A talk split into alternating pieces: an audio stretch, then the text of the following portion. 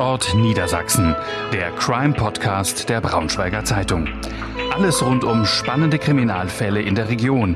Wir blicken gemeinsam mit unseren Redakteuren auf die Hintergründe der spektakulärsten Verbrechen zwischen Harz und Heide. Liebe Zuhörerinnen und Zuhörer, willkommen zu Tatort Niedersachsen, dem Crime-Podcast der Braunschweiger Zeitung.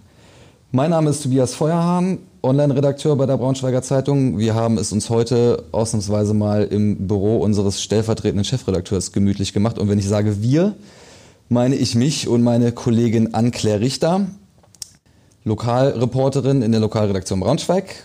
Wir wollen uns heute, liebe Anna, unterhalten über einen Cold Case, also einen Kriminalfall, der bis heute nicht aufgeklärt worden ist. Es soll gehen um Jasmin Stieler, die ähm, vor 24 Jahren im Oktober 1996 auf ähm, ja, ungeklärte Art und Weise und auf schreckliche Art und Weise zu Tode gekommen ist. Du hast damals diesen Fall journalistisch begleitet, damals noch als Redakteurin in Peine, in unserer Lokalredaktion in Peine. Vielleicht kannst du mal kurz ein paar Eckpunkte um, umreißen, was denn damals passiert ist. Also dieser Fall, der treibt mich heute auch noch sehr, sehr um. Als ich mich jetzt wieder damit beschäftigt habe, habe ich eben gemerkt, wie tief der in mir auch drin sitzt. Ähm, und ich glaube, die, ähm, das liegt daran, dass dieser Fall so unglaublich viele Rätsel aufgibt. Also dass er so geheimnisvoll ist, dass so vieles nicht aufgeklärt werden konnte.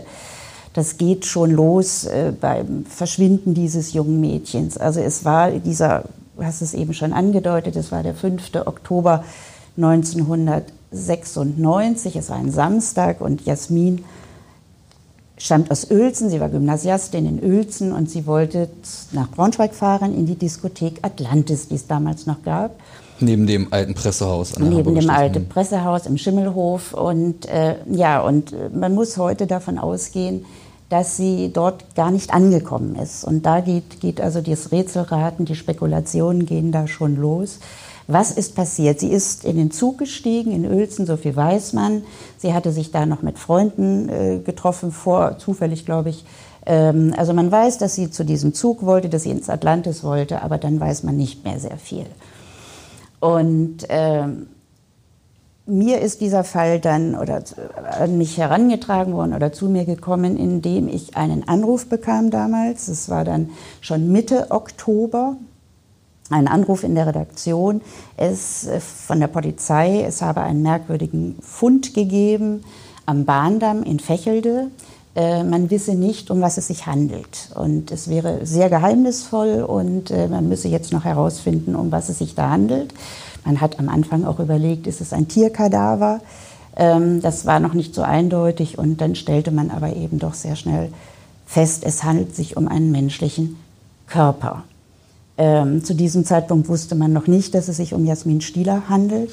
Das ist auch erst ein paar Tage später dann also festgestellt worden. Es war ein Torso. Es war also vergraben am Bahndamm in Fächelde, äh, also der Körper abgetrennt, Kopf, Arme, Beine, eingewickelt in eine blaue Plastiktüte und da am Bahndamm verscharrt. Ein Anwohner des Bahndamms, der da spazieren gegangen ist, dem war das aufgefallen, dass dort irgendwas vergraben war, lose Erde. Das war am 7. Oktober. Da war es ihm aufgefallen zum ersten Mal. Da war es ihm zum ersten Mal aufgefallen. Da hat er aber nicht genauer nachgeguckt. Er hat nur gemerkt, da ist was vergraben worden, da ist irgendwas passiert und so, aber hat ihn nicht weiter, kann ja mal so passieren. Und dann ist ihm das aber irgendwie nicht aus dem, aus dem Kopf gegangen. Und dann hat er an diesem äh, 14. Oktober dann noch mal ein bisschen genauer nachgegraben und geguckt auch und stellte dann eben fest, dass da was ganz Unheimliches liegt und hat die Polizei informiert. Und so ist es dann, also äh, so ist es dann aufgekommen. Ja, und dann war das eben so, man hat jetzt also diesen, diesen Torso und äh, ganz ungeheuerlich findet man dann also Wochen später die Beine in den Ricklinger Teichen in der Nähe von Hannover. Wiederum später im Mai erst des Jahres darauf, 97, findet man den Kopf im Hämeler Wald bei Lehrte. Ein Auch Jahr nach, nach dem Todesfall tatsächlich. Halbes. Halbes. Halbes Jahr nach halbes dem Todesfall. Jahr. Und das war also auch in der Nähe eines Bahnhofs, mhm. also da des Bahnhofs da in Lehrte, äh, Hämeler Wald. Und äh, ja, die Hände sind bis heute nicht aufgetaucht. Ähm, und ja, also so hat sich das, ähm, hat sich das damals ereignet. Und alle haben sich gefragt, was ist da, was ist da vor sich gegangen? Ja, also dann stehen natürlich auch schnell Spekulationen in dem Moment. Und du, du hast es gerade schon angedeutet, die, die Polizei hat euch sofort informiert. Ähm, wie lief dann die weitere Zusammenarbeit mit, mit der Polizei und, Ja, und, und, und der Zeitung? Ähm, das ist natürlich ein sehr, also dieser Fall hat mich ja auch in der Berichterstattung sehr, sehr lange begleitet, sehr intensiv begleitet. Es ist eine emotional, muss ich auch sagen, also ich bin da damals zwar schon Mitte 30 gewesen, aber ähm, das ist ja ein Fall, der geht einem ja sehr, sehr nahe. Und äh, es ist auch so gewesen, der damalige Kripo-Chef hat, ohne mich vorher vorzubereiten oder zu fragen, ob mir das auch recht ist, hat mir das Foto, ein Foto des Torsos äh, vorgelegt. Und ich muss sagen, dieses Bild, das werde ich nie wieder aus dem Kopf bekommen. Das hat mich sehr, sehr, das hat mich sehr, sehr berührt. Naja, es war, wie gesagt, also die, die Polizei ist ja auch sehr ungewöhnliche Wege gegangen, um den Täter zu finden. Also, ähm, also was zum Beispiel sehr ungewöhnlich war, dass man damals im, äh, im Atlantis, also dieser Diskothek, eine junge Polizeibeamtin, äh, die ist, äh, also an einem Samstagabend war das auch, ist eine junge Polizeibeamtin in der Garderobe, in der Kleidung von Jasmin Stieler, ähm, ist dort sozusagen aufgetreten. Also die Jasmin hatte ein sehr auffälliges T-Shirt an, in einem Kuhfellmuster, Kuhfellmuster, mhm. einen Minirock, Stief- Stiefeletten. Und diese junge Beamtin ist eben aufgetreten wie Jasmin, weil man die Disco-Besucher befragen wollte, ob sie solch eine junge Frau gesehen haben. Ähm, und wie gesagt, es ist bis heute, es ist sehr wahrscheinlich, dass sie dort gar nicht angekommen ist in, im, im Atlantis. Aber die Polizei ist sehr ungewöhnliche Wege gegangen, also um den Täter zu fassen. Und ähm, es gab dann auch Hinweise, wie das auch bei XY, der Fall ist ja auch in XY mehrfach gezeigt worden, wie das da so häufig ist. Dann kommen irgendwie ähm, Anrufe, wir haben sie hier gesehen, wir haben sie dort gesehen, wir haben sie mit diesem Mann gesehen und dort. Also das ist, äh, aber da ist, keine der Spuren hat sich wirklich ernsthaft dann, dann erhärtet. Die Polizei hat dann äh, kurze Zeit später auch ähm, einen Speicheltest gemacht. Das war damals auch eine sehr ungewöhnliche, 96, eine sehr ungewöhnliche Aktion. Man hat 1300 Fächelder überprüft. Man hatte ein Haar gefunden ähm, und ging davon aus, das sei das Haar äh, des Täters. Ähm, bei dieser Speichelprobe ist nichts rausgekommen. Also da ist auch durchaus zu spekulieren, ähm, ob das damals so ein, so ein Bluff war der, der Polizei, dass sie versucht haben, also psychologischen Druck aufzubauen. Wer geht nicht zum Speicheltest? Wer verhält sich da schon auffällig? Weil sich später auch herausstellte, also die, die, die DNA dieser, dieses Haares, die Informationen waren nicht so aussagekräftig. Und später hieß es dann auch, es sei wohl auch ein Haar von, von Jasmin selbst gewesen. Also und insofern, also dieser Speicheltest, der hat natürlich irre Aufregung auch in der Gemeinde Fächelde da, in der Ortschaft Fächelde hinterlassen. Das war damals noch recht ungewöhnlich. Wie, äh, hast du da auch mal mit, mit Anwohnern gesprochen? Wie, also wie, was war denn für eine Stimmung in dem Dorf damals? Naja, das war, wie man sich das vorstellen kann. Also es ist eine, eine, eine, eine, eine junge Frau ist zerteilt worden. Sie ist offensichtlich, na, also sie ist zerteilt worden. Es ist ja auch, vielleicht können wir das noch mal vorher noch mal so, so besprechen. Ich hüte mich immer davor zu sagen, es war ein Mord. Also wir haben in der Berichterstattung heißt es immer auch, der Mörder wird gesucht und so. Das wissen wir nicht. Wir wissen nicht, was passiert ist. Also ähm, die Polizei, die dann auch einfach mal darüber nachgedacht hat, also nur mal angenommen, reine Spekulation. Jasmin trifft irgendwo diesen Mann. Wir müssen davon ausgehen, dass es, dass es ein Mann ist. Ähm, sie trifft diesen Mann, sie geht mit ihm nach Hause, sie geht hinterher unter die Dusche, rutscht aus, stirbt. Und der Mann steht da, ist verheiratet, hat vielleicht noch irgendwie, nur mal wirklich reine Spekulation. Ähm, er hat eine wichtige Position inne, er kann sich das gar nicht erlauben, so einen Fehltritt. Und aus diesem Grund muss er versuchen, diese Leiche, die er gar nicht umgebracht hat, zu entsorgen. Also um, Im, im, ja, um, um, um äh, Konsequenzen für sich selbst äh, aus dem Wege aus zu dem gehen. Weg zu gehen. Das heißt, also man geht sehr selbstverständlich davon aus, dass es sich um einen Mord handelt. Äh, ist es wirklich einer gewesen? Das wissen wir auch nicht. Es ist wahrscheinlich. Ich, hm. ne, ich vermute das auch natürlich. Aber man muss, also, in, bei, bei der, also die Polizei muss in so viele unterschiedliche Richtungen muss sie denken. Ne, warum ist es wirklich eine Bestie, die da unterwegs war? Ne, oder ist es einfach nur ein kaltblütiger Pragmatismus? Zu sagen, ich muss diese Leiche loswerden und ich kann die am Stück, kriege ich die nicht irgendwo. Eine wirklich eine gruselige Vorstellung. Also ich weiß, dass wir in der Redaktion spekuliert haben. Wir haben auch die, die, die Wege versucht nachzuvollziehen, haben die Fundorte der Leichenteile. Irgendwie kam immer Bahnstrecke dabei raus. Ne? Und äh, fragt man sich, was, was hat er da in der Nähe, warum der Torso in Fächelte, das schwerste Stück im Grunde. Mhm. Ne? Hat er da in der Nähe gelebt, deswegen auch der Speicheltest natürlich. Ne? Dort in, also, und um nochmal auf die, die Frage nach der Dorfbevölkerung einzugehen, selbstverständlich ist das ein Schock für eine, für eine Gemeinde. So groß ist Fächelte denn auch nicht. Das, da passiert ja auch nicht jeden Tag so was Furchtbares. Und natürlich hatten die Menschen Angst und haben sich gefragt, ist es einer von uns? Mhm. Lebt er hier unter uns? Ne? Und äh, also das bringt eine, ja, das ist unvorstellbar. Du hast jetzt auch schon ähm, darauf angespielt, dass die Polizei ungewöhnliche Methoden angewandt hat. Da gab es ja dann zum Beispiel auch ein Plakat, mit, mit dem ähm, na, psych psychologischer Druck ausgeübt ja. werden sollte auf, auf ja. den Täter, also mit dem im Grunde an das Gewissen appelliert worden ist. Ja, also das, ähm, diese, diese Aktion war ungefähr ein Jahr, nachdem hm. die, die Leichenteile gefunden worden waren und Jasmin ums Leben gekommen ist. Und da hat die Polizei riesige Plakate aufgestellt mit dem, mit dem Foto von, von Jasmin. Die Mutter hatte auch, ich, das war auch Teil dieses Plakats, die Mutter hatte flehentlich darum gebeten, ihr doch zu sagen, wo sind die Hände. Sie wollte halt also die hat sich direkt an den Täter die gewandt, den, den, mutmaßlichen Täter, und hat gesagt, äh, sag mir, wo, wo, wo sind, wo sind die Hände mhm. meiner Tochter? Ich möchte sie komplett begraben. Mhm. Und, ähm, und das ist aufgegriffen worden, auch dann auf, der, äh, auf den Plakaten. Und ähm, die Frage in der Tat ganz direkt an den, an den Täter gestellt, wie kannst du damit mhm. leben? Wie können sie damit leben? Ähm, und das ja, das ging einem, fuhr einem auch nochmal sehr in die, in die Knochen. Das glaube ich. Du hast, du hast, ähm, du hast vorhin auch schon erzählt, dass du die, Bilder von dem, von dem Torso gesehen hast. Nun bist du da in deiner Aufgabe als Redakteurin, als Journalistin gewesen, die darüber berichten muss. Ist das schwer, da die, die, die Balance zu halten zwischen Professionalität und Emotionalität in, in solchen Fällen?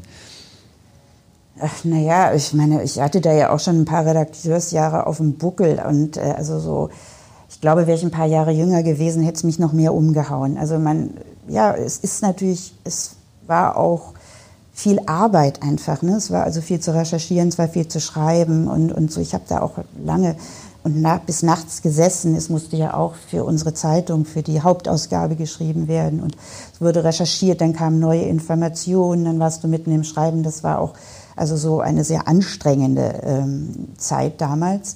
Und ähm, ja, emotional, es ist wahrscheinlich wie bei Ärzten, wie bei, wie bei Rettungssanitätern. Ne? Also man, man gewöhnt sich auch natürlich an diese Gedanken. Also man muss dann mit diesen Gedanken auch leben. Natürlich habe ich auch abends zu Hause gesessen oder, oder im Bett gelegen und habe äh, hab darüber nachgegrübelt, was ist da passiert. Und ähm, also da kommt man schon so an die an die Grundfesten. Hm. Und, äh, du hast dich auch mit der Mutter unterhalten, glaube ich, von, von Jasmin. Ja, also ich bin mit, mit ähm, es gab einen, einen Fernsehjournalisten des ZDF, der hat frei fürs ZDF gearbeitet und der hat sich sehr, sehr intensiv in diesen Fall hineingearbeitet.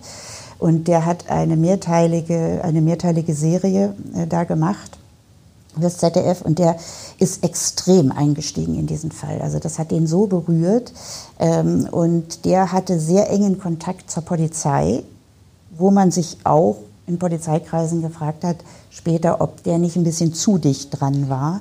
Ähm, aber, und der hatte aber auch, ähm, der hatte auch sehr guten Kontakt zur Mutter, die eigentlich sonst so gar nicht reden wollte.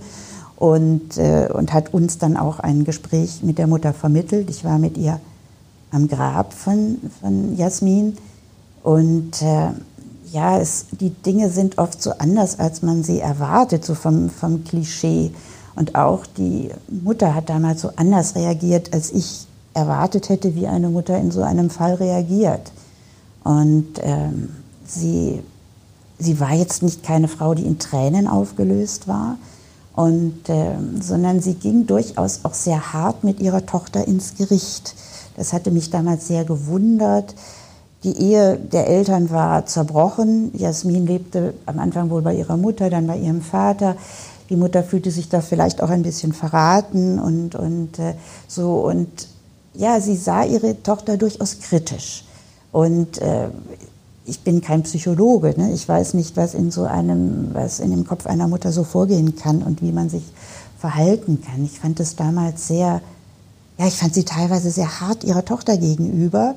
Ähm, aber das mag, wie gesagt, dieser ganzen Situation geschuldet sein. Und man merkte natürlich schon, wie, wie erschüttert diese Frau war und wie das ihr ganzes Leben natürlich vollkommen verändert, zerstört hatte. Ne? Das ist Sie, sie hatte ihre Tochter, glaube ich, als, als, sehr offen, möglicherweise zu offen besch beschrieben. Ähm. Ja, das ist, also ich glaube, Jasmin, auch da ist natürlich so, da kann man keinem Klischee so irgendwie folgen. Ähm, auch diese junge Frau, so wie sie es uns dargestellt hat, so bei den Recherchen, sie war eine sehr, sehr offene junge Frau. Sie hat durchaus Kontakte gesucht, ist eben auch, wie gesagt, man muss ja auch erstmal alleine in so eine Diskothek fahren wollen. Ne? Die hatte, war ja da durchaus auch angstfrei und sehr kontaktfreudig. Und dann hatte sie aber auch eine sehr, also hatte eine sehr robuste Art dann wiederum, eine sehr introvertierte Art. Ähm, und ja, so, ein, wie ein junges Mädchen halt in der ganzen Vielfalt. Ne? Die war auf der Suche nach sich selbst, die wusste noch nicht so richtig, wo sie eigentlich zu Hause ist. Und äh, das ist auch so im Zuge einer, einer, einer solchen Recherche, ist das auch irgendwie so, äh, ja, das hat mich auch ein bisschen so verstört, als ich dann irgendwann ähm, so die Stimme hörte. Also in einem, einer dieser Fernseh- Sendung ist, ähm, ist dann der Anrufbeantworter, der damals aktuell war bei ihr auf dem ähm, am Telefon. Da hörte ich dann auch mal ihre Stimme.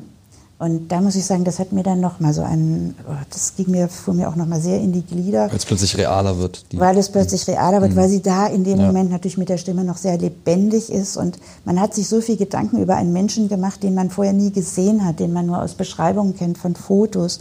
Ähm, und dann hört, hört man auf einmal die Stimme, da oh, kriege ich jetzt schon wieder ähm, so eine Gänsehaut. Das ist, merke, das geht mir heute noch so ein bisschen. Ja, das kann, das kann ich mir gut vorstellen. Du warst da auch sehr eng dran. Ähm, du hast vorhin darauf angespielt, dass der, der ähm, Fernsehjournalist nah dran war, auch bei der, bei der Polizei, dass er nah rangelassen wurde. Du wurdest natürlich auch in, in gewisse Vorgänge involviert und, und eingeweiht. Wie geht man da dann journalistisch mit um? Also man, man wird ja wahrscheinlich auch nicht alles schreiben, was die Polizei einem dort erzählt, ähm, aus, aus bestimmten Gründen. Ja, also die, es ist schon wichtig, glaube ich, auch in so einem Fall, dass die Zusammenarbeit zwischen Polizei und, und Journalisten wirklich sehr, sehr vertrauensvoll ist.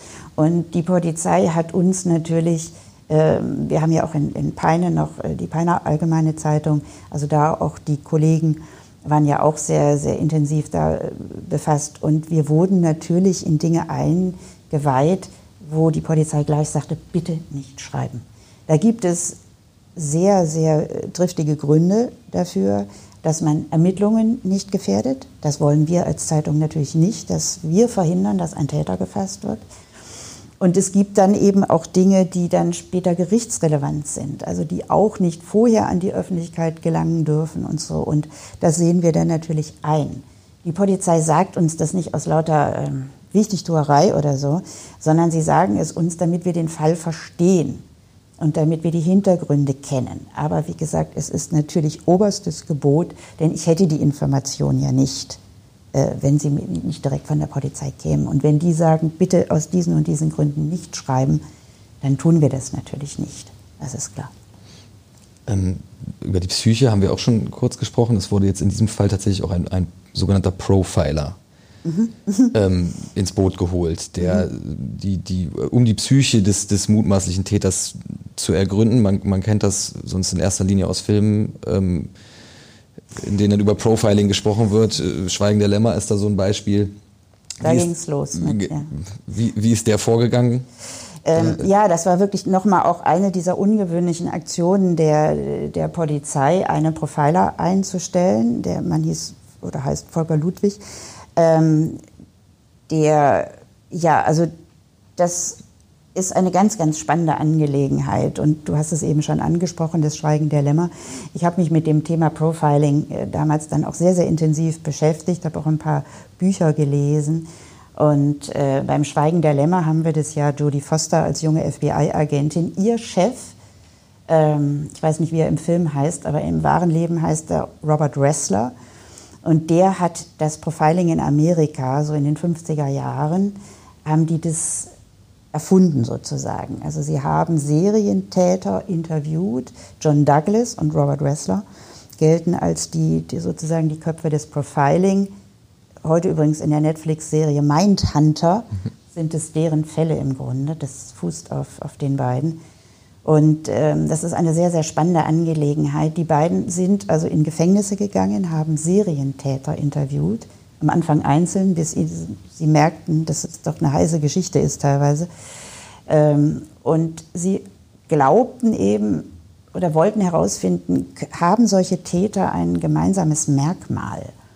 und äh, ticken die gleich. Und ähm, die haben also hier Ted Bundy äh, interviewt und äh, sind aber irgendwie zu dem Schluss gekommen, und das so, nochmal auch auf den Fall Stieler zurückzukommen, äh, dass man festgestellt hat, dass diese Mörder, wo man wirklich sagt, das sind Bestien, also die, ne, äh, dass die in der Bevölkerung als nette Menschen beschrieben worden sind, als unauffällige, die haben es nicht auf die Stirn tätowiert bekommen. Ich bin ein Monster, ich bin ein Serienkiller.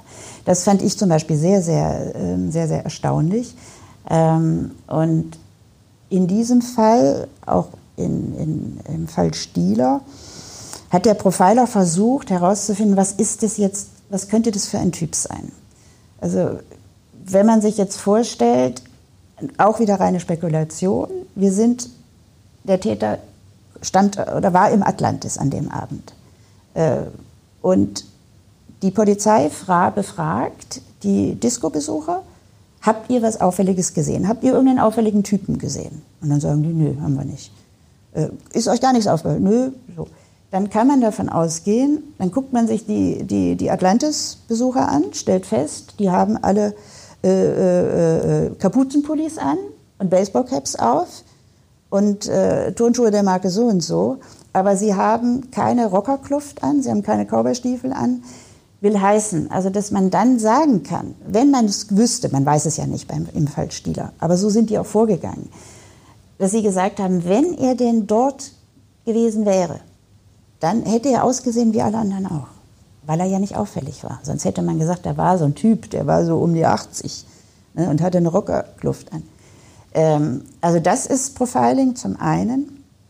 Und er hat eben, der, der Herr Ludwig hat auch die, in der Bevölkerung, ich hab, wir hatten ihm dann auch ein, eine, eine Zeitungsseite mal gewidmet, wo er beschrieben hat, was passiert oder was könnte, müsste eigentlich passieren mit einem Menschen, der so etwas begangen hat.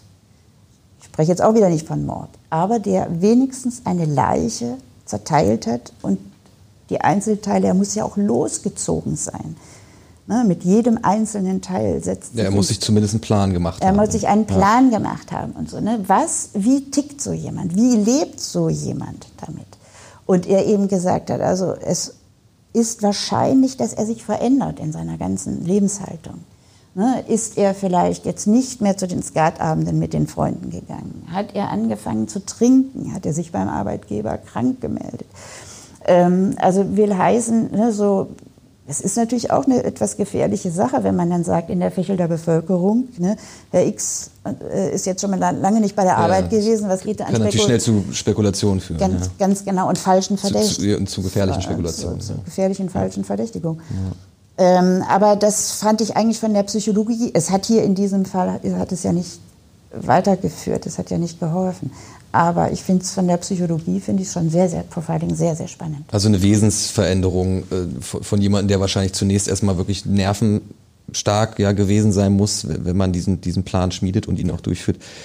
Und anschließend aber, weil man vielleicht selber, man kann ja selber nicht davor fliehen, plötzlich den Alltag verändert und, und äh, Dinge nicht mehr so macht wie vorher. Ja. ja. Es gab in dem Fall Stieler nie eine Gerichtsverhandlung. Allerdings gab es tatsächlich dann, ich glaube, zwölf Jahre nach der Tat, 2008, 2008 war es. gab es dann einen, einen Verdächtigen, der, glaube ich, auch in U-Haft saß. Mhm. Zu, zur Anklage mhm. bzw. Zur, zur, Hauptverhandlung ist es allerdings nie gekommen. Also das ist, da war ich schon nicht mehr in, in, in der Redaktion in Pein. Insofern habe ich das auch nur aus unserer, aus unserer Zeitung dann erfahren, ähm, was, da, was da vorgegangen ist. Es hat wohl zwei Peiner Polizeibeamte gegeben, zwei Kripo-Beamte, die der Fall so überhaupt nicht locker gelassen hat. Und die sind nochmal in die Akten gegangen. Die haben nochmal alles durchforstet, nochmal abgecheckt, neue ermittlungstaktische oder ermittlungstechnische Erkenntnisse. Und dann kam eben in der Tat ein Verdächtiger äh, da ins Spiel, den hatte man wohl schon vorher so irgendwie im Auge. Und der soll, ähm, der soll seinen Arbeitsplatz in der Nähe dieses Bahndamms gehabt haben in Fächelde. Und, oder, also dieser Verdächtige, der hatte seinen Arbeitsplatz da in der Nähe. Und dort in, der, in einer Garage, ich weiß es jetzt auch nicht mehr so ganz genau, wo das war, äh, ist ein Spaten gefunden worden. Und an diesem Spaten haftete Erde an, die also wohl hundertprozentig sicher von dem Fundort des Torsos am Bahndamm in Fächelde stammt. Das kann man wohl sehr, sehr sicher sagen beim, äh, beim, beim Klümpchen Erde, wo sie herkommt. Und ähm, der Mann hat geschwiegen, hat hartnäckig geschwiegen und äh, hat also und wie gesagt, es ist ihm das, das Landgericht hat die Anklage dann nicht zugelassen. Die Staatsanwaltschaft hat da Beschwerde eingelegt. Aber auch das Oberlandesgericht hat das dann verworfen, hat gesagt, da lassen wir keine Anklage zu, weil diese Indizien reichen nicht aus, weil an den Spaten hätten andere noch, da hätten andere Zugang gehabt. Und er, der Verdächtige, habe jetzt auch in, keinem, in keiner Beziehung zu Jasmin Stieler gestanden. Da konnte man auch also, nicht irgendwas. Ja. Völlig, ja. völlig unklar, wie und ob er denn mit ihr überhaupt in Kontakt hätte, hätte kommen hätte sollen. Kommen sollen und so. Also da, da waren einige Ungereimtheiten durchaus. Und, aber wie gesagt, es hat nicht, es hat nicht gereicht. Und Noch dazu, wir haben schon über Spekulationen gesprochen. Damals ähm, gab es auch Spekulationen im Internet über, über, diesen, mhm. über diesen Fall. Ich glaube, wenn ich mich recht erinnere, hast du auch mit jemandem gesprochen, der mhm. da mal Spekulationen mhm. angestellt hat, mhm. jemand, der sich ja. im Internet, glaube ich, Viktor nannte. Ja, also das war eine ganz kuriose Geschichte, ähm, weil also der hatte durchaus, ich bringe das jetzt auch nicht mehr so ganz genau auf Reihe, ähm, der hatte da also eine ganze Menge Spekulationen angestellt, wer das hätte sein können, sein müssen. Er hat wohl zu Recht auch äh, kritisiert, dass die Polizei bei, der, bei den Spuren ein bisschen stümperhaft vorgegangen ist. Und dies, diese Kritik habe ich auch mehrfach aus Reihen der Polizei hinter vorgehaltener Hand gehört. Man muss gerade bei, als der, der, Torso gefunden worden ist, also ganz, ganz am Anfang, da ist man wohl nicht so vorgegangen, wie man hätte vorgehen sollen. Also das war ein bisschen, naja, dilettantisch, stümperhaft. Ich fällt da jetzt kein richtiges Wort für ein. Ähm, die Kritik steht im Raum. Ich kann das natürlich nicht beurteilen. Ich bin auch nicht dabei gewesen. Und äh, naja, jedenfalls, also da würde ich dem Viktor durchaus zustimmen. Der hat auch noch einen interessanten Vorschlag gehabt, eine mobile Mordkommission einzurichten, um wirklich also da Profis ranzulassen, die damit dauerhaft zu tun haben, so wie wir es im Grunde aus dem Tatort kennen. Niedersachsen, wenn Maria Furtwängler dann da immer unterwegs ist. Ähm, die Anregung finde ich eigentlich auch gar nicht mal so, finde ich gar nicht mal so verkehrt. Aber dieser Viktor, der hat sich also da in ganz wilde Spekulationen verstiegen. Und als er, ich war mit einer Kollegin, habe ihn da, ich weiß gar nicht mehr, wo wir da hingefahren sind.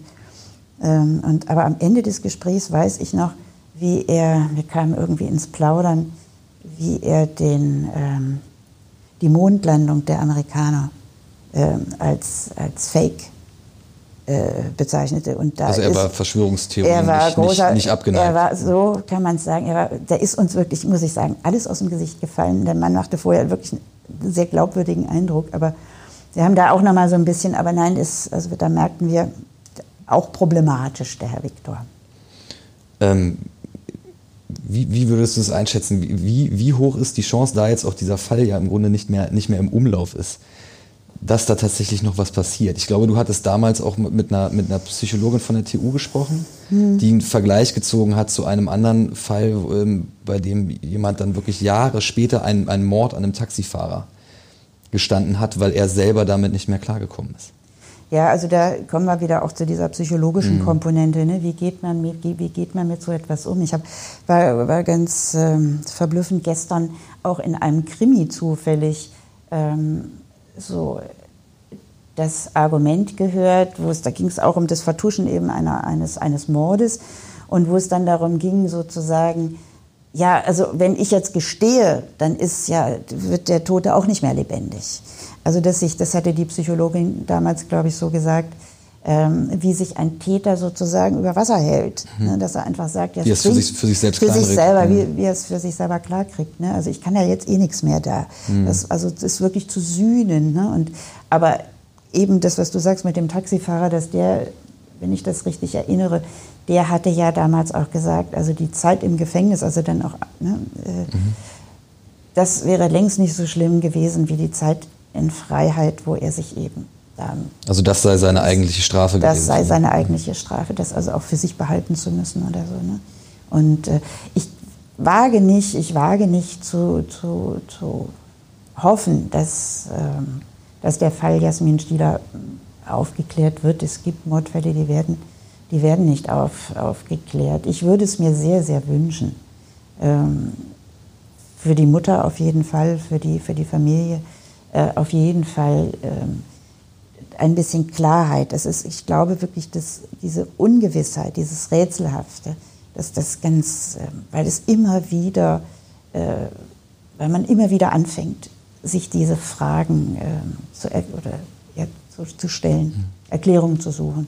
Wie Und das hört dann einfach irgendwie nicht auf. Wie jetzt ja im Grunde im, Fall Maddie auch, äh, genau. wenn man da mal Vergleich ziehen möchte. Also dass die dass die Eltern oder die Angehörigen damit, damit auch abschließen ja. können, so, so tragisch es trotzdem ja. ist, aber dass man einfach weiß, was passiert ist und, Weil sonst und wie es kreiseln diese Fragen immer wieder im Kopf rum. Ne? Und ich meine, ich merke es ja an mir. Ja. Ich habe Jasmin Stieler nie gesehen. Aber das ist, geht mir auch nicht aus dem Kopf. Und es wird auch bei uns im, so im Privat immer mal wieder drüber gesprochen. Ja, die Gedanken und die Bilder lässt man dann nicht in der Redaktion. Die nimmt man mit nach, nach Hause. Anna, vielen Dank für deine spannenden Einblicke in, in, in diesen Fall. Möglicherweise ein, ein Cold Case für immer. Vielen Dank auch, liebe Zuhörerinnen und Zuhörer, ähm, dass ihr dabei geblieben seid bei Tatort Niedersachsen, dem Crime-Podcast der Braunschweiger Zeitung. Anna, nochmal vielen Dank, dass du da warst. Ich danke dir auch, Tobias. Tschüss. Mehr Podcasts unserer Redaktion finden Sie unter braunschweiger-zeitung.de slash podcast.